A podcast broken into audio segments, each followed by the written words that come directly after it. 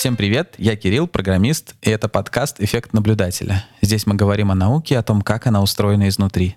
Всем привет, я Илья, нейробиолог. Недавно весь мир с ужасом следил за серией чудовищных землетрясений в Турции и Сирии, в которых погибло уже не меньше 50 тысяч человек.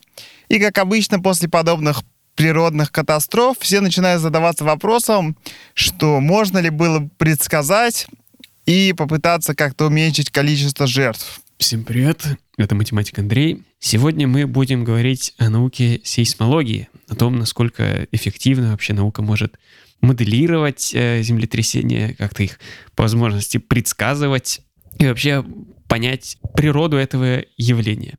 Для этого у нас в гостях сегодня Анастасия Некрасова, старшая научная сотрудница Института теории прогноза землетрясений и математической геофизики Российской Академии Наук.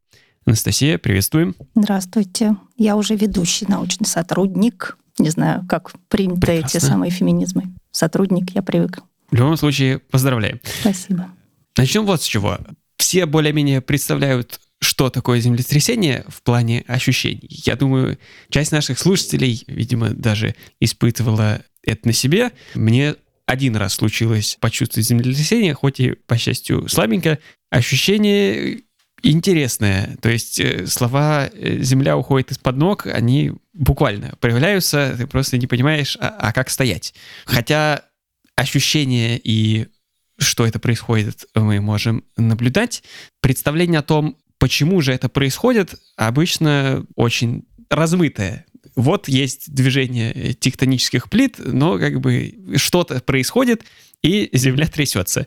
Я уверен, многие наши слушатели представляют себе лишь в таких вот общих чертах. Поэтому давайте начнем с обсуждения того, каковы же бывают причины землетрясений, э, в чем механика, а посмотрим более внимательно на то, что же именно такое в движении тектонических плит происходит, что вызывает э, землетрясение. Вы совершенно верно сказали, что представление о том, как устроено движение материков, на которых мы живем, и материковых окраин, которые формируют как бы границы больших плит, известных, выделенных, связанные с землетрясениями.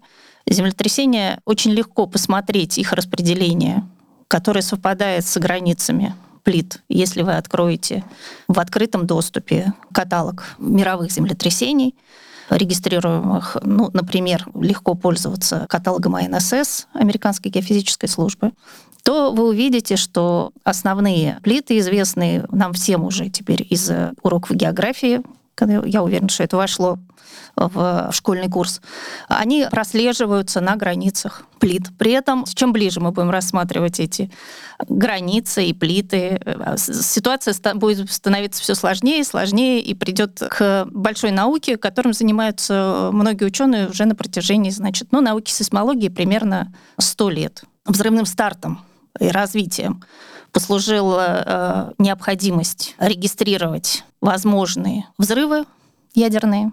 В связи с этим были по всему миру в середине 60-х годов 20 века раскинуты сети, регистрирующие колебания распространяющие волны. Да? Волны, землетрясения и взрывы вызывают движение частиц в Земле. Соответственно, это волны. Все знакомы с волнами акустическими, распространяющимся в воздухе. Ну, в Земле тоже распространяются волны. Причем, если в воздухе они распространяются только продольные, то э, в Земле они распространяются как продольные, так и поперечные. Это две основных типа волн, которые называются объемные. Они как бы распространяются по всему объему земного шара. Их стали регистрировать, значит, очень широко все страны по всему миру в середине 60-х годов. С этого момента по настоящее время вот глобально можно сказать, что хорошо регистрируется землетрясение с магнитудой, уверенно, больше пяти, начиная с 80-х годов 20 века, четыре с половиной. Когда начинают рассматривать отдельные регионы, всех, конечно, интересуют территории, на которых проживают большое количество людей – там э, возникают сложности, потому что не на всех территориях хорошо регистрируются землетрясения, именно в плане обеспечения приборами, расстановкой приборов. Но такие страны, как Япония, Италия, Соединенные Штаты Америки, особенно Калифорния, располагают прекрасными значит, данными прекрасными инструментальными данными. Более того, на территории, таких территориях, вот как Италия, Япония, Китай, люди селились очень давно, у них есть не только записи инструментальные, значит, которые появились последние сто лет, у них есть записи, а, это называется исторические, а, то есть землетрясения все равно фиксировались, они описывались, было известно масштаб их воздействия, и сейчас с достаточной точностью можно сказать о величине энергетически тех землетрясений, которые люди описывали просто по восприимчивости. То есть землетрясение произошло, у людей разрушились дома, Возможно, пришла волна, э, если это было на побережье, значит, если землетрясение произошло где-то в море и пришло цунами. И э, люди это зафиксировали, это осталось, э, значит, э, в каких-то документах. Это тоже можно все восстановить, и этим пользуемся мы, Потому что чем э, дольше временной ряд наблюдений, тем большими данными мы будем располагать для их э, описания, для того, что происходит в настоящий момент. Если мы будем говорить о том, как землетрясения возникают. Возникают они на границах плит, которые движутся. Движутся они как бы плавая, находясь в такой подвиж... на подвижной астеносфере, которая достаточно вязкая. Тут можно говорить, что вот этот слой мантии, который называется астеносфера, с одной стороны, он обладает свойствами текучести, вот, но мы знаем, что в жидкостях, значит, поперечные волны не распространяются, а в астеносфере они распространяются. Значит, это как бы такое твердое вещество, но располагающее свойствами текучести. Да? И здесь тоже вопрос такой временного масштаба. То есть если рассматривать много миллионов лет, то это будет какая-то вязкая жидкость. Если мы рассматриваем текущий момент, то это будет твердое вещество. С такими масштабами надо иметь дело, значит, плиты каким-то образом движутся, они взаимодействуют между собой, они толкают друг друга и поворачиваются. Значит, понятно, что те границы, которыми они соприкасаются. Это не четкие границы, а это такое перемолотое вещество, перемолотое, ну, в геологических терминах, скажем, там, порода, да. Э, эти границы между плит, они имеют размеры километры, десятки километров. Э, для того, чтобы более плотные части могли действительно каким-то образом перестраиваться вот в этом своем движении, которое в среднем несколько сантиметров в год да, для плит. Они все движутся с разной скоростью, под разными углами и э, имеют совершенно разные площадные размеры. Вот на границах при движениях накапливается энергия, как мы понимаем, если а, что-то толкает, один объект толкает другой, второй упирается, значит, возникает какое-то напряжение, и оно должно каким-то образом нивелироваться. В какой-то момент это должно произойти момент разрядки, когда предел вот прочности этого соприкосновения превосходит. Это как в обычном законе Гука превосходит предел прочности, и должно произойти что-то. Вот э, модель землетрясения, она предполагает, что происходит проскальзывание. То есть происходит скольжение одной поверхности вдоль другой. Если взрыв — это отделение одно от другого, то есть это отрыв, то землетрясение — это проскальзывание. Но вот проскальзывание происходит по плоскости.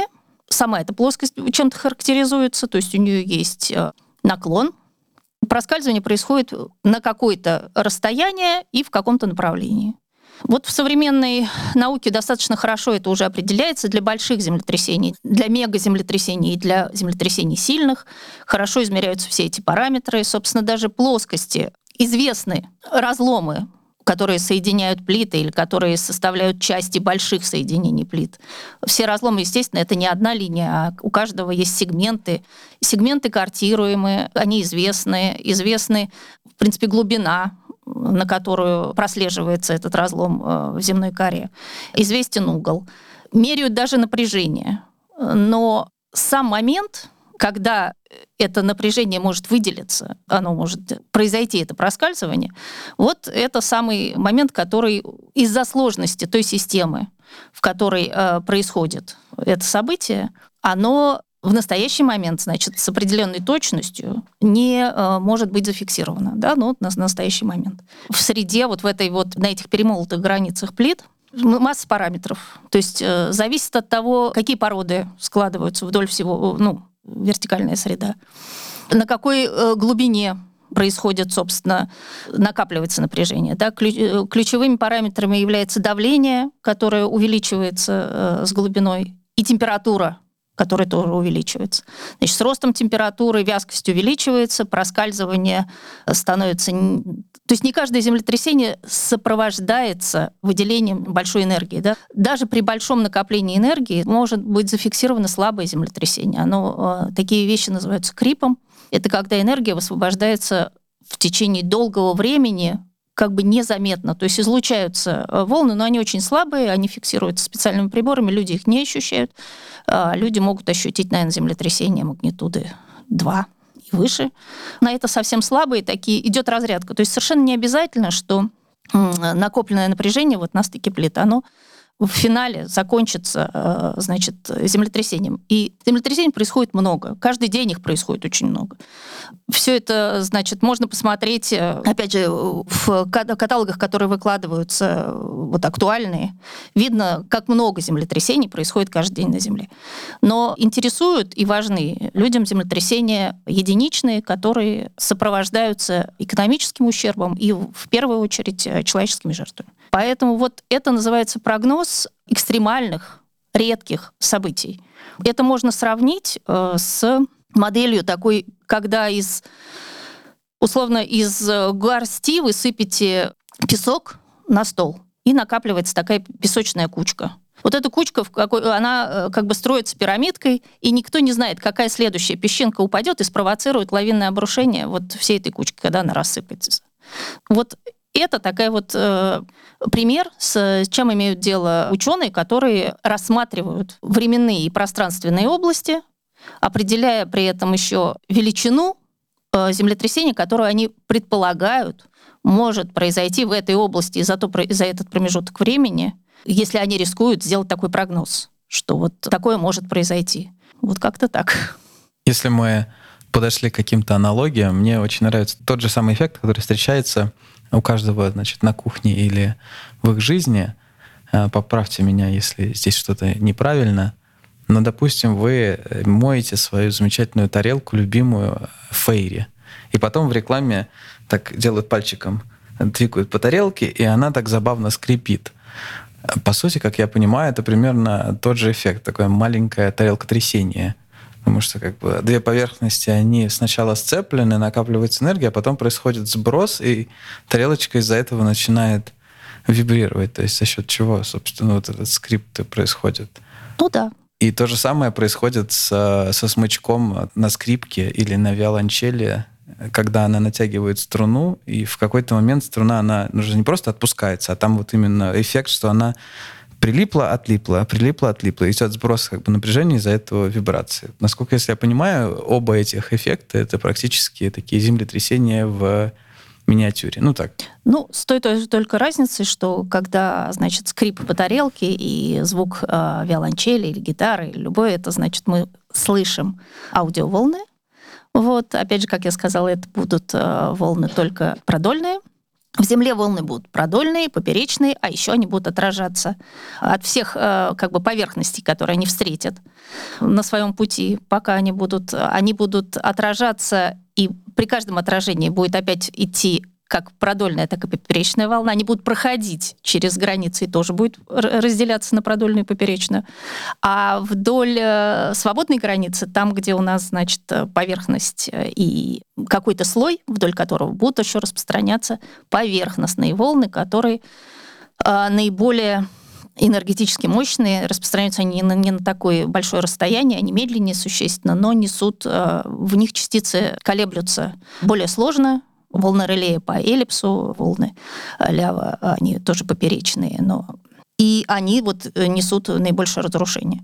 Вот, поэтому э, тут как бы вот распространение волн в твердом теле, оно как бы существенно сложнее, чем то, что мы привыкли, значит, воспринимать как аудиоволны, там, музыку, передачу голоса. Да, если мы говорим про механику возникновения землетрясений, ну и других колебаний за счет того, что у нас две массы материи движутся как-то относительно друг друга и в некотором роде зацепляются, и происходит трение, в какой-то момент происходит соскальзывание, и вот этот резкий процесс как раз и вызывает большие колебания.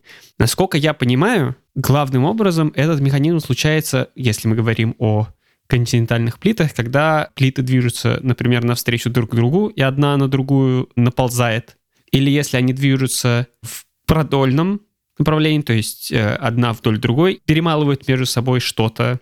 Но я так понимаю, если посмотреть на эти карты, то землетрясения случаются буквально со всех сторон от плиты. В частности, если две плиты расходятся.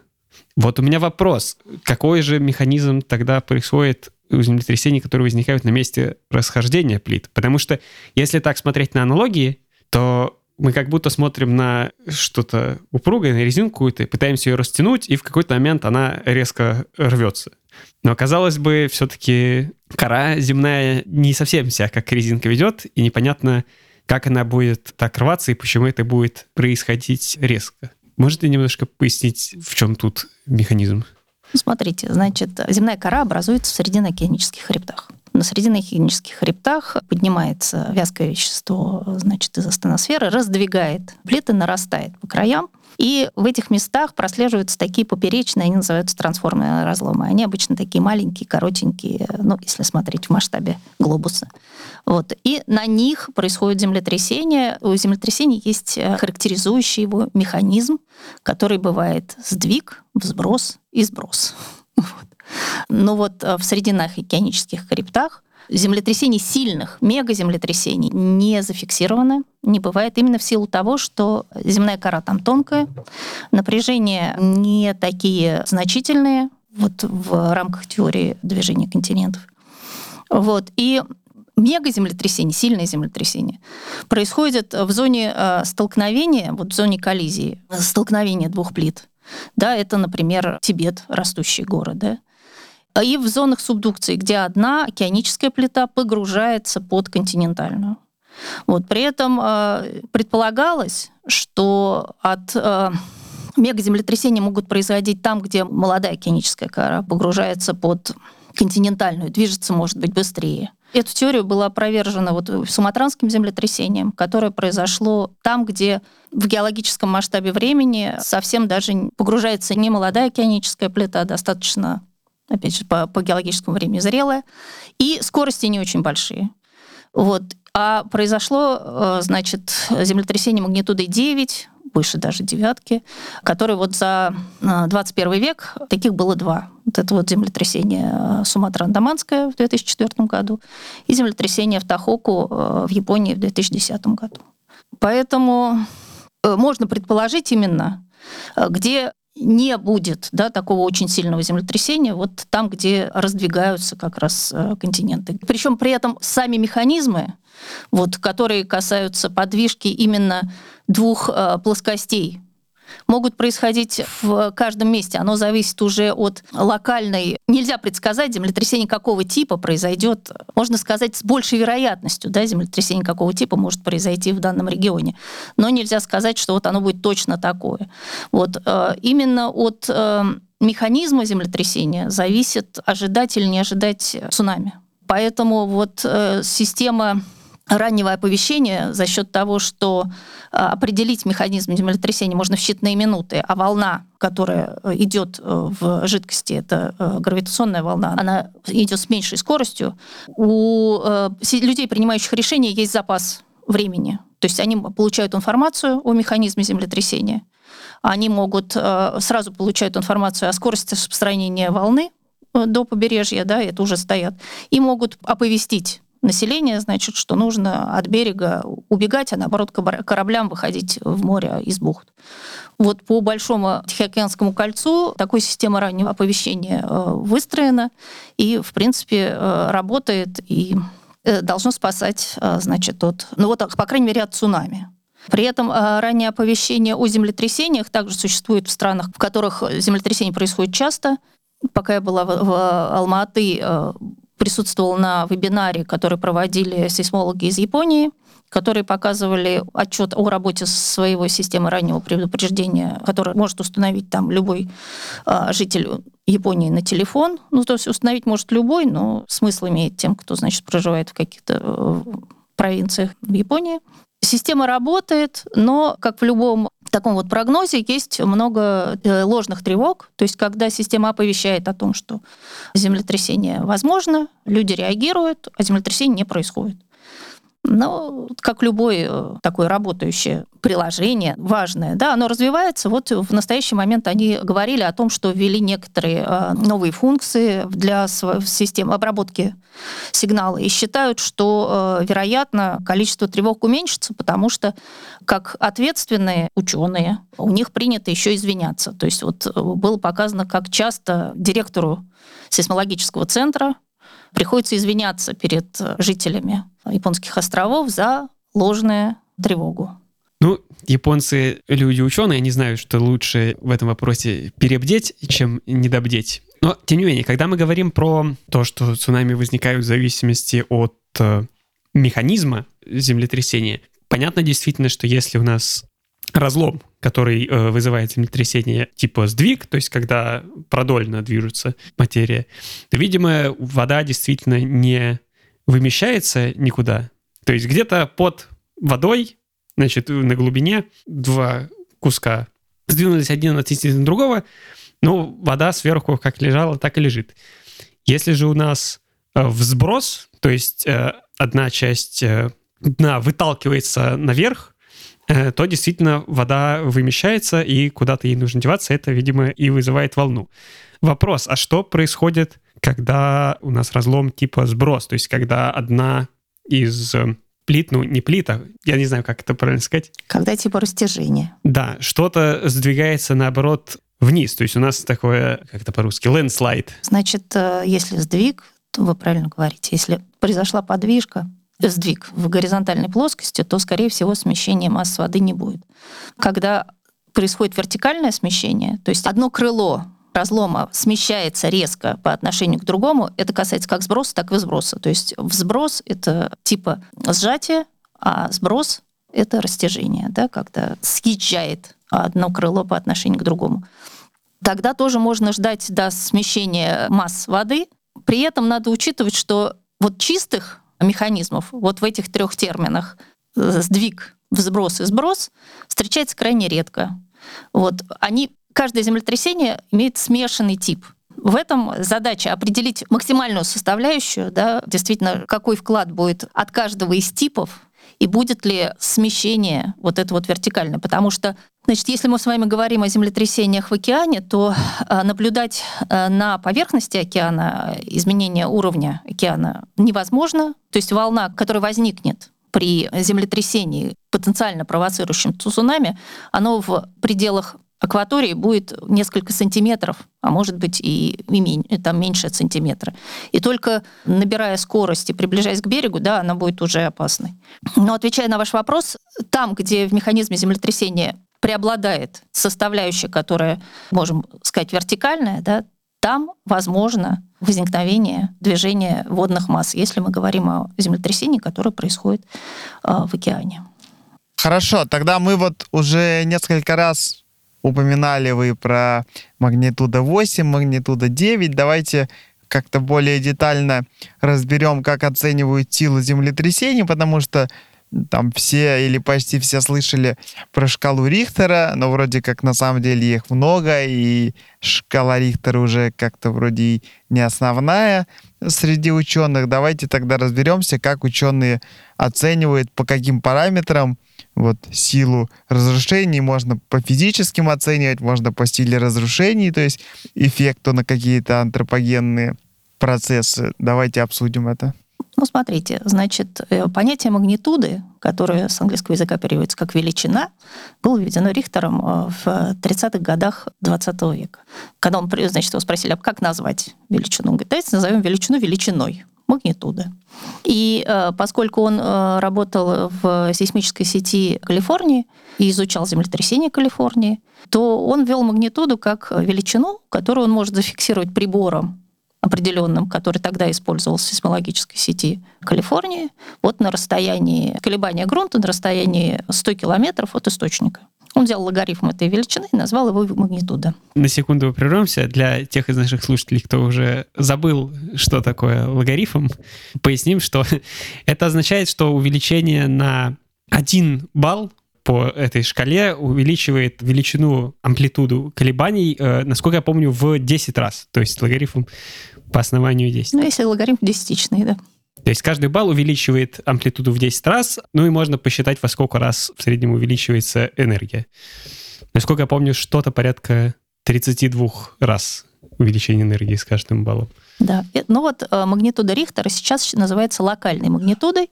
Мало кто сейчас использует э, приборы, которые использовались в 30-х годах 20 века. Тем не менее, локальная магнитуда используется в региональных сетях. Она калибрована на те э, приборы, которые там используются. Вот дальше появились другие магнитуды, которые связаны с теми волнами, о которых мы говорили, с ПС-волнами, продольными и поперечными. Есть магнитуда, определяемая по поверхностным волнам. Выяснилось, что у этих величин есть предел насыщения. То есть э, та сейсмическая запись, по которой она определяется. То есть это просто, когда начинали регистрировать землетрясение, это было просто перо, которое писало по задымленному стеклу. Да? Потом появились э, такие бегунки по бумаге. Теперь это все фиксируется на электронном носителе, но это просто, значит, э, запись колебаний. Э, если определять вот э, магнитуду по поверхностным, объемным волнам, выяснилось, что они в какой-то момент имеют предельную величину, которая предполагается, что землетрясение сильнее, но вот по формуле, которая соответствует определенной величине, получить большую величину невозможно. Собственно, мы уже говорили о типе э, землетрясений по механизму. Вот эти понятия, вот понятие о том, что землетрясение — это такое проскальзывание, о том, что его можно описать и представить как ну вот его есть так, его представляют, называют, что это двойной диполь. То есть это два таких э, набора векторов, которые как бы направлены в противоположное направление для того, чтобы исключить, поскольку это сдвиг и там нет вращения, значит, вот это такой двойной диполь, вот это было введено в 70-х годах 20 века с таким описанием землетрясения связано, введенное в тот момент и широко сейчас используемое, э, называется это моментная магнитуда. Когда-то в каталоге был набор из нескольких магнитуд. Нужно было э, провести, собственно, анализ, какой из этих магнитуд следует доверять, какую выбрать, потому что разброс между величинами мог быть достаточно ну, значительный. Но даже сейчас, вот если мы рассматриваем землетрясения последние, которые, собственно, привели нас сюда, в эту студию, землетрясения в Турции, определение моментных магнитуд для этих землетрясений имеют э, разброс примерно 2-3 десятые. То есть даже сейчас точность определения магнитуд нельзя говорить, там, второй знак после запятой, в общем, бессмыслен. Вот э, землетрясение первое, которое произошло в Турции, определяется как 7,8, но при этом даже, вот, например, сейсмическая станция в Обнинске дает определение 8. Кто-то дает 7,7. Да, ну вот такой разброс даже для агентств, которые пользуются, возможно, одними и теми же данными. Вот, это вопрос определения. Теперь вот говоря о э, величинах, о единицах магнитуды, вы сказали слово «балл». В баллах измеряется интенсивность. И интенсивность — это то, что человек может описать словами, как он почувствовал землетрясение. И это немножко другое. Значит, это уже действительно такое... Их тоже есть несколько шкал. Самая такая распространенная шкала Меркали. В Японии используется немножко другая шкала. Там есть от 11 до 12 градаций. 12 град... это уже тотальное разрушение, когда не остается ничего. Один это когда ничего не... никто ничего не чувствует. Вот э, ощутимые землетрясения, которые могут приносить экономический ущерб, это землетрясения с интенсивностью 6 баллов. При этом надо понимать, что интенсивность, она наблюдается, если мы говорим о магнитуде, это относится к эпицентру события, да, то есть к той точке, где оно произошло, то интенсивность, она наблюдается на какой-то территории. И очень важно, э, на самом деле, такую составить карту этих наблюдений, карту макросейсмического поля. То есть как это воздействие, оно, безусловно, будет зависеть как от силы землетрясения, от направленности распространения волн, и еще от строения среды в той точке, где это землетрясение ощущается. То есть э, тут очень важны грунтовые условия, потому что понятно, что одно дело, вот в инженерной э, сейсмологии принято определять такой параметр инженерный, он связан с э, магнитудой землетрясения, с, с эффектом максимальное пиковое ускорение. Вот когда строят карты э, сейсмической опасности в максимальных пиковых ускорениях, при этом еще всегда добавляют, что это ускорение зафиксировано на скальном основании. То есть его зафиксирует прибор, который будет стоять условно на э, бетонной плите а вовсе не, на, не в огороде, да, где под ним может быть там находиться какой-то, не знаю, болотце там или еще что-то. То есть он не будет нигде плавать. Соответственно, Если говорить о территории, на которой определяется сейсмическая опасность, в чем нужно предоставлять людям, строителям, если мы говорим уже о практическом применении, да, для чего нужны прогнозы, э, для чего нужны оценки, что нужно. Значит, э, определение, вот такие вот карты сейсмической опасности, с них начинается code, то, что называется, значит, нормы, нормы и правила для строителей. То есть для каждой территории э, нормы и правила должны соответствовать тем предполагаемым сейсмическим событиям, которые могут ожидаться на этой территории.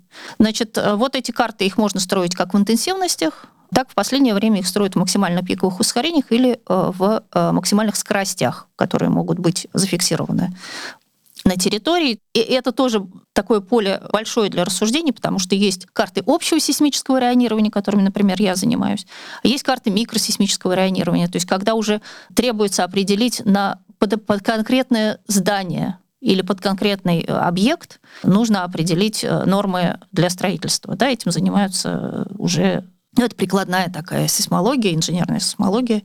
Э, для этого нужно детально исследовать площадку, понять, что вообще в разрезе э, находится под предполагаемым зданием, и как это, э, значит, вся, вся, вся конструкция, такой пирог, который состоит из каких-то слоев, будет реагировать на пришедшую волну. Причем рассчитывать нужно на волну из как бы со всех сторон света. Вот, и должна быть такая оценка.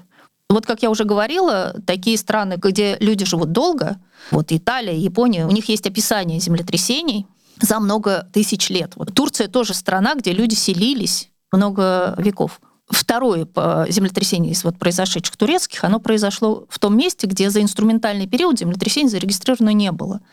Но поднимая э, источники исторические, возможно, есть сведения о том, что 2000 лет назад в этом месте землетрясение было такой же силы. Да? Эти величины измеряются интенсивностью. Интенсивность можно пересчитать э, в магнитуды и обратно. То есть это тоже э, такие вещи, которые эмпирически связаны, э, существуют формулы, и то есть а, на основании даже записей об э, исторических землетрясениях можно строить то, что называется графики повторяемости. Это самый э, такой фундаментальный закон сейсмологии. Это то, что придумал, вводя свою велич, величину магнитуды Рихтер. Он, значит, он вот показал, что на самом деле соотношение числа землетрясений и его магнитуды это в двойной логарифмической шкале это э, прямая линия. Ну вот этим до сих пор пользуются. Это такой подтвержденный, надежный э, закон. Вот в него можно включать такие данные из предыдущих эпох, используя записи об интенсивности э, землетрясения. Понятно, что магнитуд тогда не было, но их можно пересчитать. Про статистику мы еще поговорим. Пока что хочется все-таки обсудить еще немного про механику вы уже упоминали не раз э, сегодня разные типы волн, которые возникают, так называемые P э, и S. Давайте чуть э, подробнее расскажем, что это такое, в чем между ними разница, поскольку это важно в том числе и для предсказания, по крайней мере для локального предсказания, то есть предупреждение о том, что вот сейчас, сейчас тряхнет, как раз разница между этими двумя типами волн очень существенна. Значит, волны П, мы уже говорили, что волны вот эти, они объемные, они распространяются по всему а, объему как бы Земли, они отражаются от всех границ. Волна П, почему она волна П? Потому что она прима, потому что она первая. Она всегда приходит, а, эта волна сжатия разрежения, она приходит первая, и до следующей, до second, э, значит, до волны S проходит некоторое количество времени. Но с этим тоже связана система раннего оповещения, потому что, собственно, разрушения уже связаны с поперечными волнами S и следующими за ними, которые могут прийти поверхностными волнами. А определить магнитуду такое моментальное определение, которое потом может быть скорректировано, но э, помочь в ПЕРМ, это, э, значит, П-волна. Уже несколько раз мы говорили, что это, значит, связано еще с колебаниями частиц в среде, скорости, с которой распространяются, зависит от э, среды, в которой распространяется. То есть э, это километры в секунду. С распространением э, вот, объемных волн связана тоже стремительно развивающаяся наука. Это сейсмическая томография, это э, фиксация всего набора волн, преломленных и отраженных в теле Земли, Э, с этим же связана вот нашумевшая статья, которая вышла в январе этого года о замедлении и, возможно, обратном реверсе вращения ядра Земли, железного, который внизу, и, возможно, с этим связано колебание в продолжительности временных суток. Сейсмическая томография, собственно, на ней построена сейсмическая модель Земли. Как я уже говорила, с помощью сейсмической томографии определены наклоны и э, как бы протяженность вот тех э, зон субдукции, которые прослеживаются в тех местах, где холодная, значит, вот эта вот океаническая плита погружается под э, континентальную, постепенно она на глубине под давлением и ростом температуры начинает плавиться. Там уже землетрясений не происходит. Сложный момент там, что происходит в изгибе, на изгибе этой плиты, в момент ее, э, значит, э, приобретения какого-то угла наклона, кстати, мы тоже вот не говорили с вами про глубину, да, землетрясения, которые в основном приносят разрушение, это землетрясения, происходящие в земной коре на глубине там, до 70 километров. А глубокие землетрясения происходят существенно реже. У землетрясения есть такой параметр, э, как глубина. Для слабых землетрясений это еще регистрируется не очень точно, но для землетрясений сильных глубина фиксируется достаточно хорошо. Землетрясение происходит примерно до глубины 700 километров, но уже глубоких землетрясений фиксируется э, в разы меньше, чем э, вот коровых. Соответственно, основой строения Земли, все наши сведения о том, что такое кора, верхняя, нижняя мантия, э, ядро жидкое, через которое S-волны, которые являются поперечными, не распространяются. Значит, там происходит такое э, тень, эти зоны, э, эти, значит, волны исчезают, туда проходят только зоны продольные, П-волны, потом они еще достигают железного ядра, они от него отражаются или через него проходят. Вот э, на основе фиксации всех этих э, лучей, которые отправляются это, естественно, это расфиксируется от землетрясения, от эпицентра, а потом фиксируется по всему э, значит, земному шару, э, фиксируется сейсмическими станциями. Достаточно точная модель э, Земли, вот она была построена, она улучшается, рассматриваются всякие аномалии, рассматриваются зоны более плотные, имеющие меньшую плотность. С механикой, я думаю, мы более-менее разобрались. Мы начали было говорить про статистику, про, как он там назывался, закон э, Гутенберга Рихтера. Да. Э, Давайте так. Закон Гутенберга-Рихтера, он говорит о том, что число землетрясений, логарифм числа землетрясений, а, прямо пропорционален магнитуде, который, соответственно, является логарифмом энергии. Если нарисовать число землетрясений и э, по оси Y э, логарифм числа, а по оси X нарисовать, отметить магнитуды это, этих событий, то будет прямая линия. Значит, от наклона вот этой прямой зависит, на самом деле, строит предположение о сейсмической опасности территории. Вот, там есть два параметра, значит, как у любой линейной функции. А — это там А плюс Б на Х. Да? Вот А и Б — это два параметра э, Гутенберга-Рихтера э, закона, которые являются характеристикой данной территории и э, могут говорить о том, с какой значит, периодичностью могут возникать опасные землетрясения, понятно, что которые будут там справа по этой шкале уходить направо, значит, будут возникать на этой территории.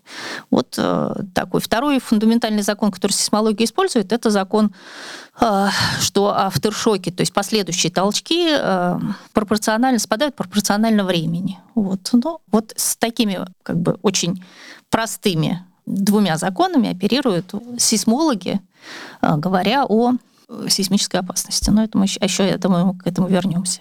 Да, вопрос. Э, вот этот самый закон Гутенберга-Рихтера, он э, эмпирический или есть какое-то обоснование, что называется, из первых принципов, то есть понимание механизмов какое-то есть, которое объясняет, почему именно так, именно такое соотношение? Закон, конечно, эмпирический соотношение можно говорить о том, что величина вот разрыва связана еще только, значит, магнитуда, она связана, магнитуда, а также энергия, они связаны а, еще с э, той величиной, которую можно зафиксировать на как бы длина разлома, которая называется вспарывание, да, которая была активизирована вот в момент этого землетрясения. И также, также их можно еще и связать с площадью, значит, с площадью очага. То есть очага э, в том смысле, как проскальзывание произошло, но оно произошло по какой-то площадке на самом деле, да, то есть это не э, одномерная величина, а двухмерная, значит, ее можно связать площадь. Вот энергия, линейный размер и площадной размер связаны между собой, вот. И почему число землетрясений э, связано вот э, линейно, это уже такой вопрос скорее как Господу Богу, а не к нам. Это было зафиксировано, это было придумано, причем это было найдено Рихтером, потому что Гутенбергом Рихтером, потому что один из них увлекался астрономией. Э, поскольку величины, если их э, записывать просто в, в единицах, они никаким образом, но это такой хаотичный набор точек, и только э, вот как бы Э, привычка смотреть на э, объекты за пределами Земли, да, которые располагаются в небе, и брать их в логарифмических шкалах, то есть когда в, с десятичным логарифмом в основании, чтобы они подсказали ему рассмотреть также значит, и вот э, сейсмические события разной магнитуды. И тут, значит, вот этот хаотический набор точек выстроился в прямую линию. Понятно, что она не идеально прямая, более того, даже если ее прямой так аппроксимировать, у нее будет и слева, и справа такие завалы. Их природа тоже обсуждается. Там, где слабые землетрясения и это прямая, значит, уже это существует завал, то есть число меньше ожидаемого. С чем это связано? Либо с тем, что мы не фиксируем эти землетрясения, что они слишком слабые, либо что их не существует в природе, либо что они теряются как бы на фоне более сильных. И наоборот, то, что существует э, справа, там то есть, тоже есть большая теория э, характеристического землетрясения. Должно ли, должен ли этот график упереться в ось X, либо э, существует какое-то событие, такие э, изучались э, там примерно 20 лет назад было очень много посвящено этому научных статей.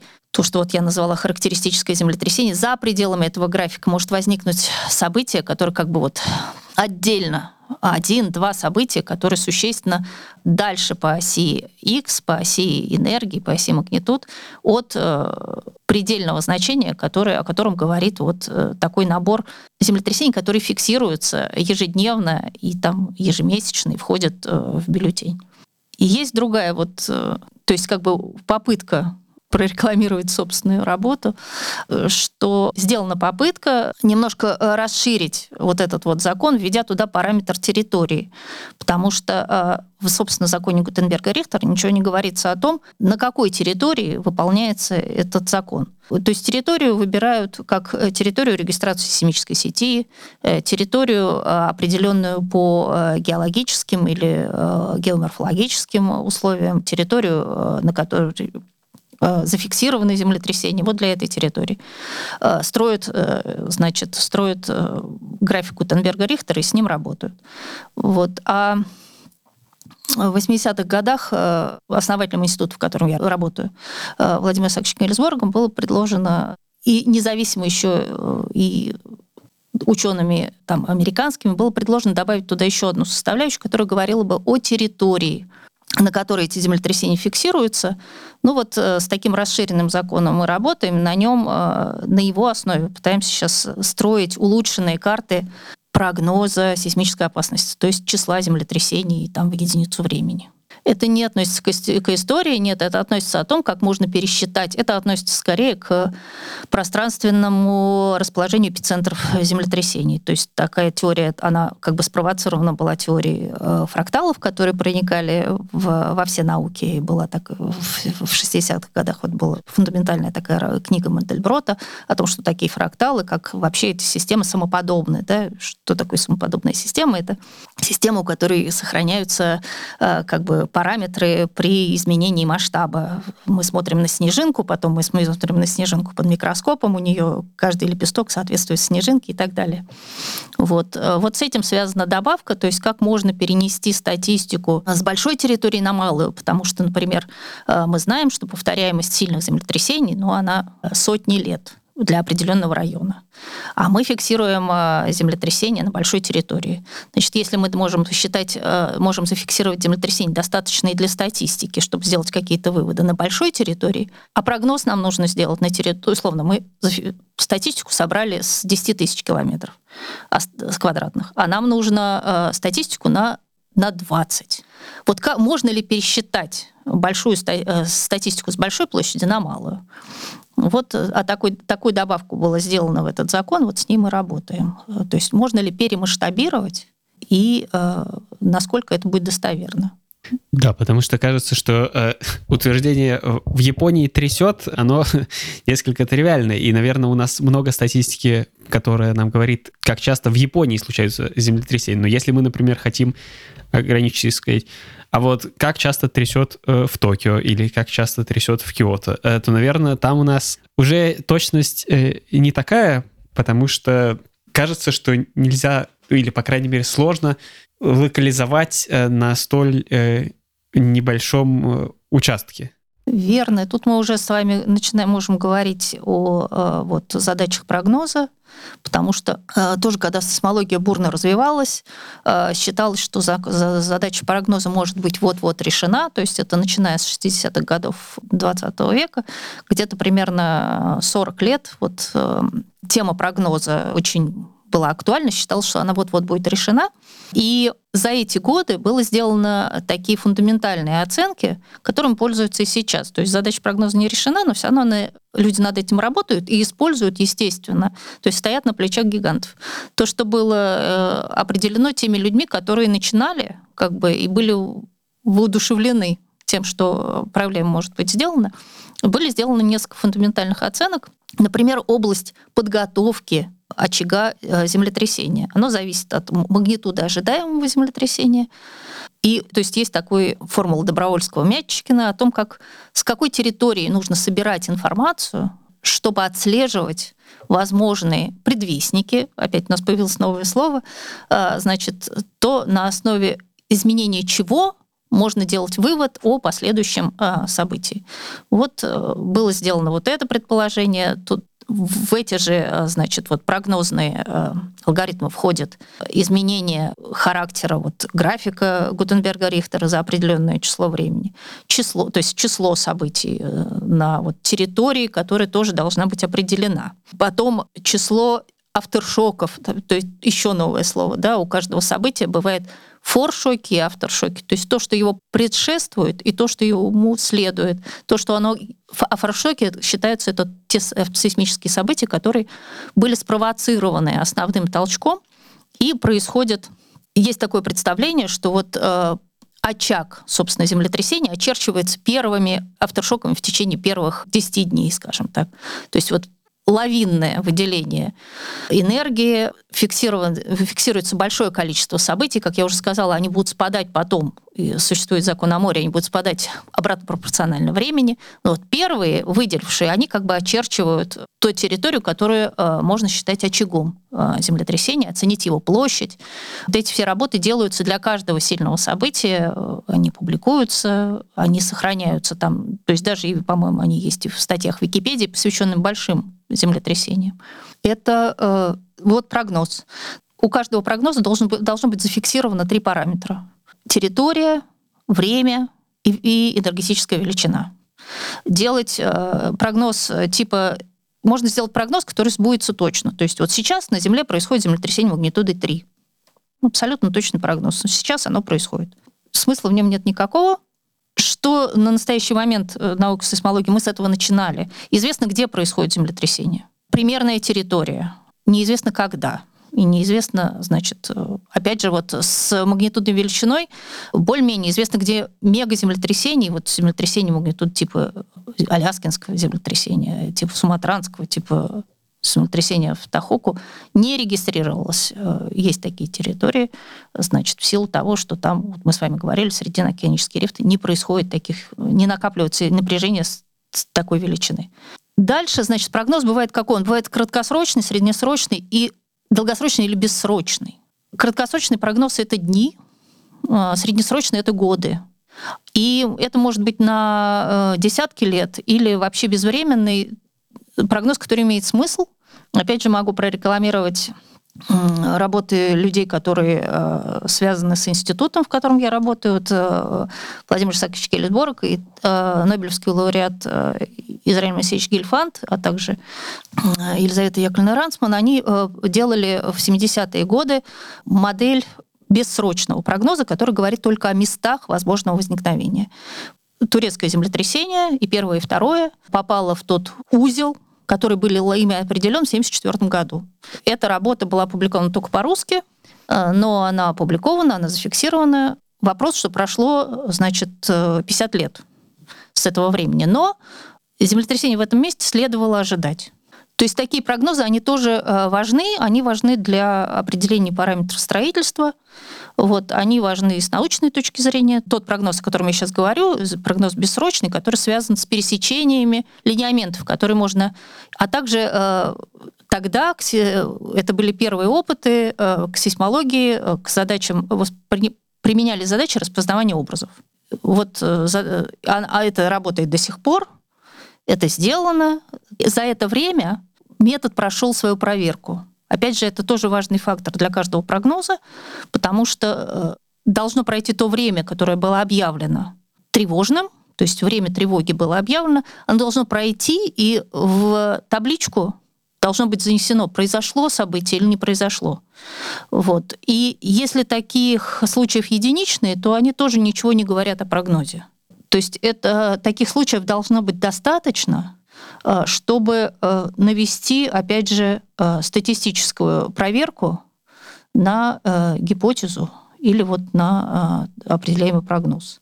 Мне почему-то вспоминаются всякие архитекторы, которые там строили какие-нибудь большие соборы, они начинали собор, и когда-нибудь какой-нибудь ученик ученика его заканчивал, и я тут думаю, что если ты там изобретаешь какой-нибудь способ прогнозирования достаточно редких событий, то, по сути, ты как будто его изобрел, а действительно работает или нет, узнают лет через 300. Вопрос, будет ли кто-нибудь этим заниматься в течение 300 лет. Вот. Потому что э, люди, которые были воодушевлены очень перспективой решить эту задачу. И не увидели ее в обозримом э, будущем, то есть, возможно, э, они занимались этим там 5, 10, 15 лет и не получили ну, не знаю, что они ожидали. Они хотели, может быть, спасти человечество. Я сказала, что где-то в начале 21 э, века так было сказано, что ну, землетрясение нельзя прогнозировать, давайте не будем этим заниматься. Вопрос, кто, значит, не опустил руки и кто продолжает этим заниматься, да? Опять же, прорекламирую своих, своих коллег.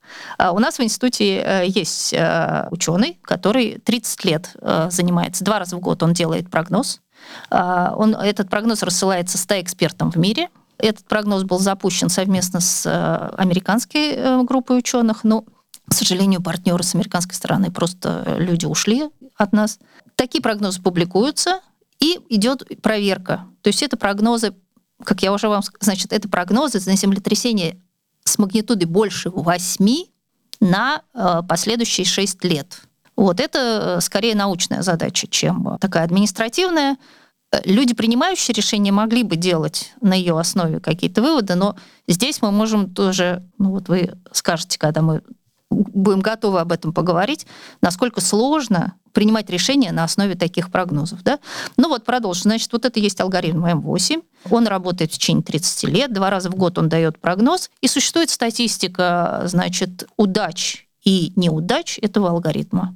Сколько за это время произошло на Земле опять же, в пределах э, территорий прогноза, потому что когда прогноз запускался э, в 99 году, 1999, э, для его успешного осуществления на тот момент должно было быть на территориях рассмотренных определенное число землетрясений. С тех пор качество регистрации землетрясений увеличилось значительно, но весь пафос вот этого алгоритма он в том, что как был черный, черный ящик запущен 30 лет назад, ничего не менялось. То есть на входе должен быть каталог, на выходе прогноз. Поэтому территории не расширяются, сколько было расставлено, это такие э, круги э, размером 667 километров радиусом.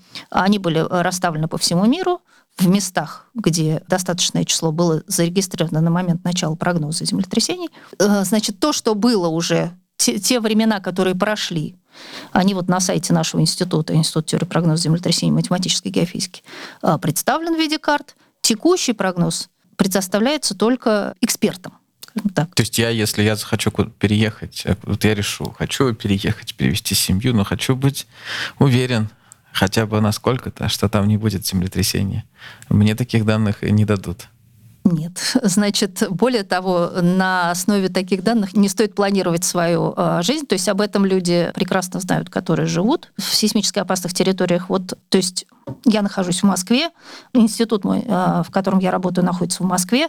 В Москве землетрясений не бывает. Мы ощущаем только землетрясения, которые происходят из э, Румынии. Там землетрясения происходят очень глубокие в районе Вранчи. Вот отголоски этих землетрясений в Москве могут быть ощутимы. Мы живем на платформе.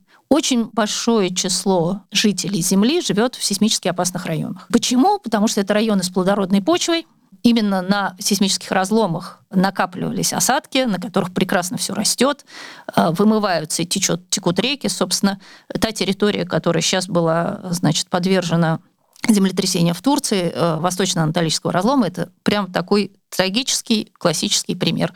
Люди селились именно по этому разлому, проложены, у них там проложены дороги, у них э, выстроены города, у них там пашти, сады, и все чудесно. Более того, там, где очень красиво, обязательно должно быть землетрясение. Потому что очень красиво это где? Где горы, где море.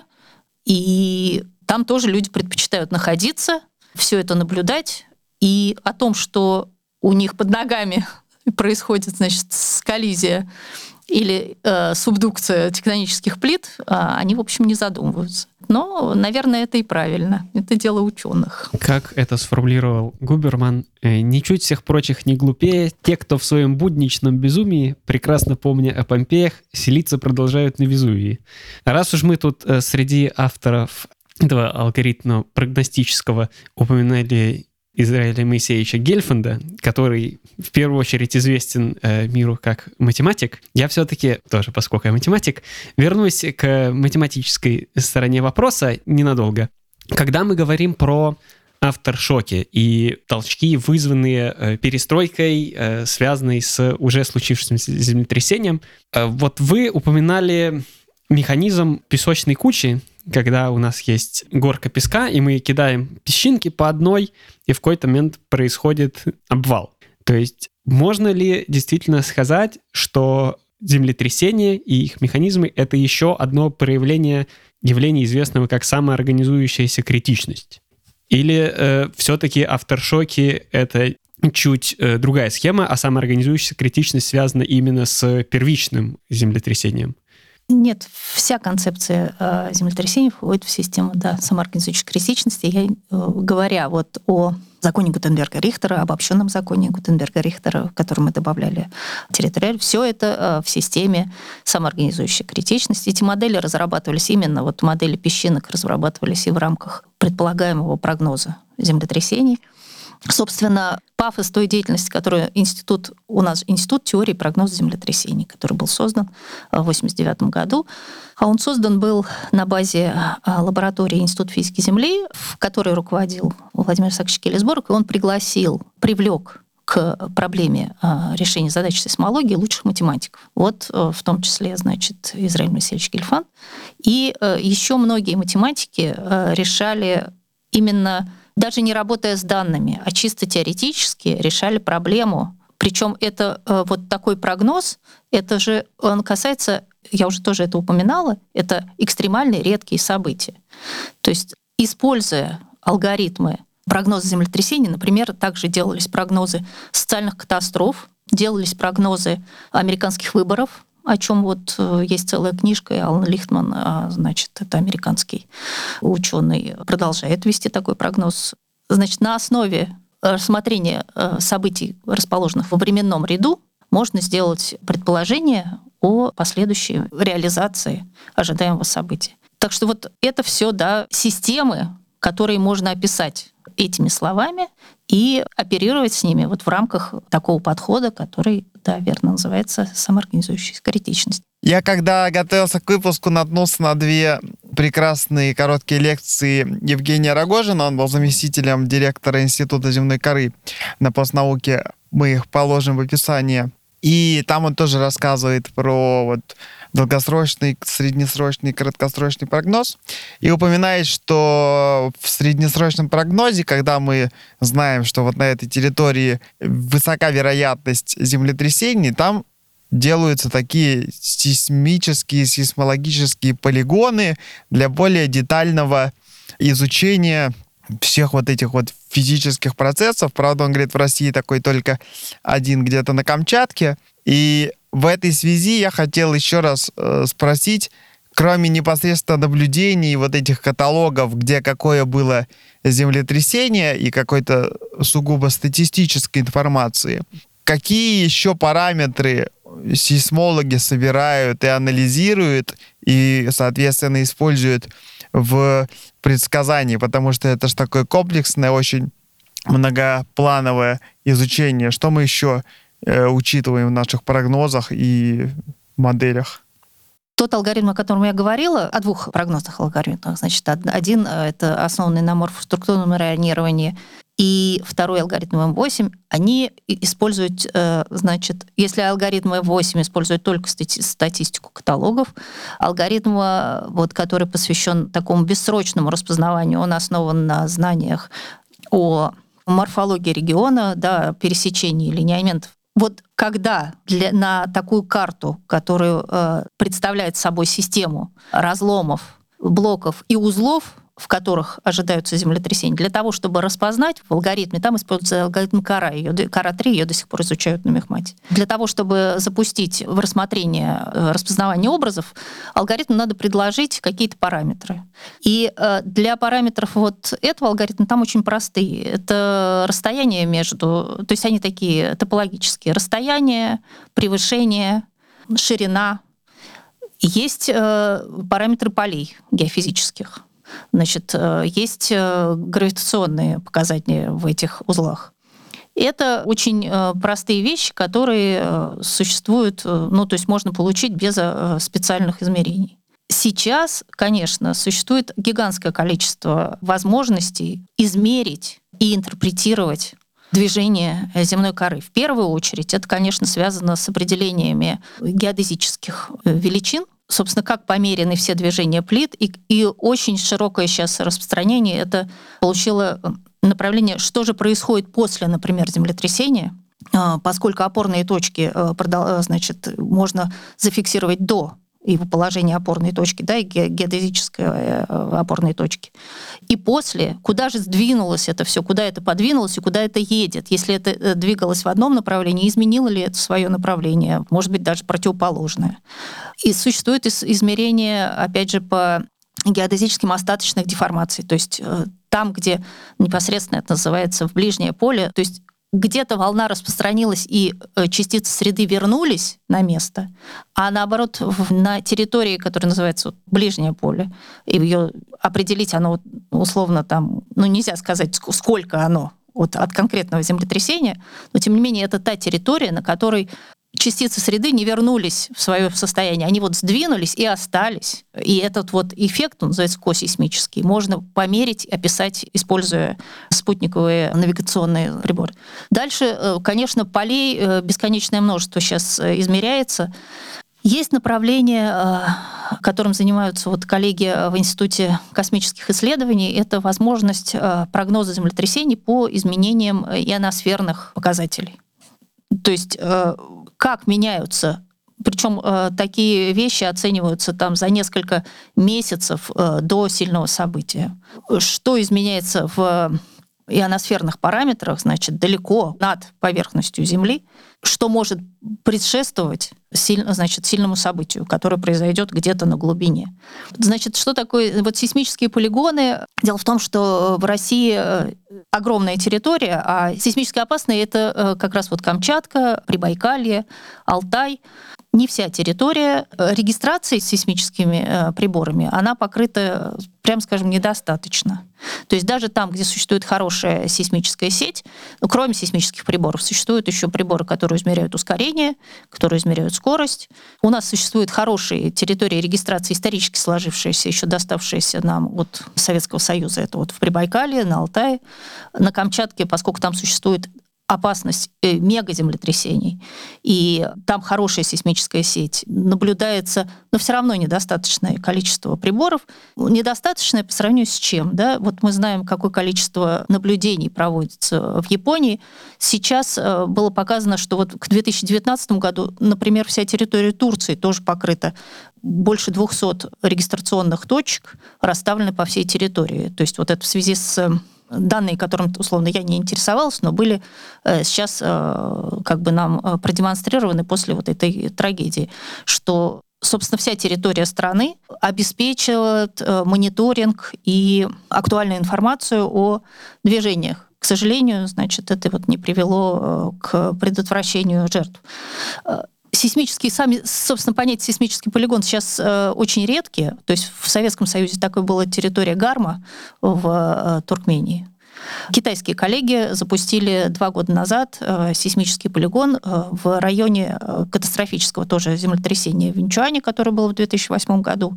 Землетрясение больше восьми, которое входит в топ-20 наибольшим числом жертв за 2021 год. Вот на, в районе этого землетрясения китайские коллеги организовали такой полигон, где они измеряют все возможные геофизические поля, проводят также бурение, там шурфы, наблюдения, Насколько это поможет задаче решения прогноза, изучением Земли точно поможет. А, значит, задача прогноза, ну, посмотрим. А когда вы говорите про то, что фиксируются какие-то изменения в ионосфере, это как вообще происходит? То есть сложно себе представить, чтобы почти в космосе можно было учуять что-то, связанное с землетрясениями, которые происходят, казалось бы, в глубине. То есть что именно там происходит? Ну, смотрите, значит, я это упомянула как э, одно из направлений, которым занимаются коллеги. Я не готова их комментировать э, подробно, поскольку я этим не занимаюсь. Значит, что можно исследовать? Измерение направления солнечного ветра. Значит, изменение там параметров ионизации полей огромное количество. Вопрос действительно имеет ли это отношение к тому, что происходит в недрах Земли. Вот. Но такое направление есть. Этим занимаются и регулярно докладывают на конференциях. Ну, то есть вот в рамках нашей сегодняшней встречи я не готова это говорить. То есть это вам следует бы пригласить людей, которые непосредственно этим занимаются. И, безусловно, они э, расскажут очень интересно о том, что они наблюдают за 2-3 месяца перед сильным землетрясением вопрос где, да, как они определяют эти области наблюдений, как они их соотносят с теми областями на Земле, где проявится воздействие какого-то движения. То есть я это упомянула как одно из э, направлений, которые люди э, сейчас э, пытаются вот изучать. Да, попытка унюхать землетрясение из космоса — это, конечно, очень остроумный ход. А про унюхать мне почему-то подумалось, что есть же еще всякие насекомые, птицы. Можно смотреть за поведением, значит, кто куда побежал. Он, он бежит, значит, тут что-то все будет плохо. Это очень правильная стратегия для тех, кто живет непосредственно а, в месте возможного землетрясения. Вот. Для этого люди производят аквариумных рыбок. Они только должны точно знать, как они реагируют. Да? Вот э, такой успешный прогноз был однажды в 70-е годы в Китае, когда удивительным образом в октябре месяце э, выпал снег, и вдруг рано утром на этом снегу увидели дикое количество змей. И эвакуировали огромную провинцию. Эвакуировали, и произошло землетрясение, и жертвы были минимальные. И прошло два года, в этой же провинции случилось землетрясение, не было снега, не было змей. К сожалению, были большие жертвы. Поэтому это такой вот краткосрочный прогноз, на который, да, возможно среагировать. Он должен быть каким-то образом зафиксирован, э, должна быть такая тоже фактически, что это должно быть, воля, воля э, администрации. То есть ну вот в Китае смогли эвакуировать там десятки тысяч людей в течение нескольких дней. А вообще мы уже об этом говорили, как, в принципе, реагировать на прогноз, когда живут люди, работают предприятия. То есть самое правильное это вот э, автоматическое отключение всех э, сетей, которые могут спровоцировать аварию. Да? Такие блокировки стоят, они э, не зависят даже, наверное, от людей. То есть, собственно, то, что спровоцировало трагедию в Фукусиме э, в Японии, потому что волна захлестнула электрические счетчики, которые должны были отключить, собственно, всю электроэнергию этой самой э, атомной станции Фукусима. Э, соответственно, люди не были готовы отключать это вручную. С какого-то момента они это стали делать. Но стратегически было рассчитано правильно. То есть автоматически должно это отключаться, а люди должны... То есть землетрясение же не убивает, да? Землетрясение спровоцирует то, что, к сожалению, убивает людей. То есть разрушение зданий, цунами, еще бывают э, оползни и лавины которые, значит, могут погрести под собой э, людей. Соответственно, люди, которые живут в сейсмически опасных территориях, они знают, что они должны делать. То есть о том, как люди прячутся под большой дубовый стол, это самая правильная, опять же, стратегия, потому что балка, которая полетит с потолка, она ударится об этот стол, но не упадет э, на голову. Потом, э, опять же, тут вот вопрос о том, что в Японии случается сильнейшее землетрясение, да, это территория там, если мы говорим в Турции, максимальное землетрясение вот порядка 8 может ожидаться. В Японии может ожидаться землетрясение порядка 9, но люди там живут, шестерки там случаются достаточно часто, опять мы говорим про магнитуды, но они достаточно часто, и люди с этим всем, то есть, возможно, происходит только аварийное отключение каких-то систем э, жизнеобеспечения, чтобы не спровоцировать пожары, там короткое замыкание – здания построены с учетом это называется сейсмостойкое строительство, да, они специально, э, у них есть специальный каркас, каркас специально укреплен, возможно, под этим зданием расположена какая-то демпфирующая подушка, там пружины, можно себе вообразить какую-то плавающую даже э, подушку, э, чтобы здание покачалось, но, значит, не вошло в резонанс с колебанием почвы и не разрушилось.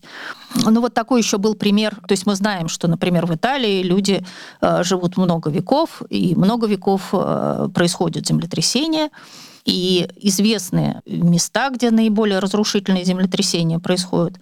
И вот в 2009 году была такая большая, э, тоже резонансная, э, это была трагедия э, с людскими жертвами, а резонансная в смысле прогноза, когда в марте месяце активизировалась сейсмическая активность, и люди в небольших городах, значит, в центре Апеннинского полуострова стали ночевать на улицах, просто потому что они жили там э, уже, у них, они жили там и сами, там жили их родители, там жили их бабушки и дедушки, и они знали, что если, значит, начинает подрагивать э, у тебя кружка на столе, то лучше тебе поночевать в палатке или в саду, значит, ну вот был конец марта, людям не очень хотелось ночевать э, еще прохладно.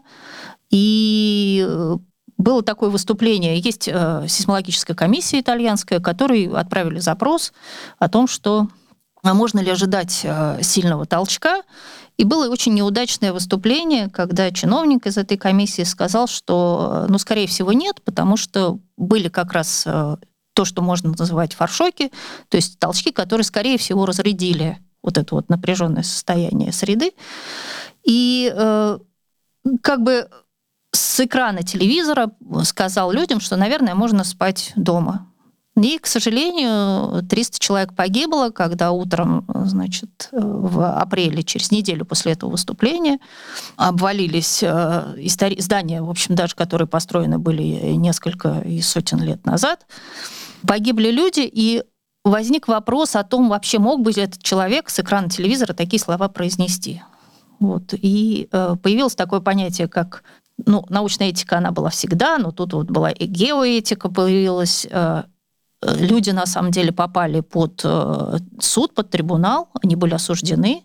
И через два года это обвинение с них сняли, потому что, значит, за это время там апелляционные всякие инстанции проверяли, Э, насколько они были компетентны, вот, и вообще от них, зависело ли от них что-нибудь. Ну вот такая э, впечатляющая была. Э, ну, это был первый вообще известный прецедент, когда ученых за их сделанный прогноз подвергли вот судебному преследованию.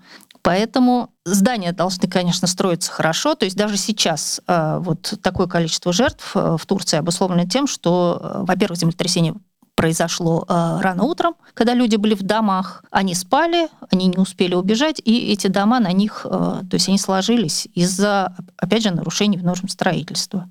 Вот такая же трагедия была э, в Спитаке в Армении. Трагедия так, в 21 веке такая была на Гаити, когда, значит, погибло почти 200 тысяч человек, тоже погребенные под разрушившимися зданиями. То есть одно задача прогноза. Если в этих местах ожидается землетрясение, то должно быть, людям объясняют, как нужно себя вести. В первую очередь, конечно, нормы строительства должны соответствовать э, вот э, той территории, сейсмической опасности той территории, на которой э, люди проживают, и строятся какие-то вот объекты типа особо опасные для них, для них существует карты повышенной опасности. То есть одни есть э, для гражданского строительства, а другие для вот таких особо опасных объектов, которыми, например, вот являются атомные электростанции. Да, задача действительно непростая, но наука развивается, э, способы предсказания, понимания механизмов э, улучшаются. Будем надеяться, что в скором времени наука достигнет стадии, когда можно будет э, уже предсказывать как-то более загодя и более точно, и общественность, власти примут это новое, надеемся, скоро, которое появится знание на вооружении. Сегодня у нас в гостях э, была Анастасия Некрасова, ведущая научная сотрудница Института теории прогноза землетрясений и математической геофизики Российской Академии Наук. Анастасия, большое спасибо за разговор. Получилось содержательно и по физической, и, что меня особенно радует, по математической стороне вопроса. Ну и по практической тоже не забыли. Спасибо за приглашение. Да, всем спасибо, друзья. Приходите к нам в телеграм-канал Observer Effect, подписывайтесь на подкаст на всех платформах, а теперь еще и смотрите нас на ютубе. И до встречи в новых выпусках. Пока-пока.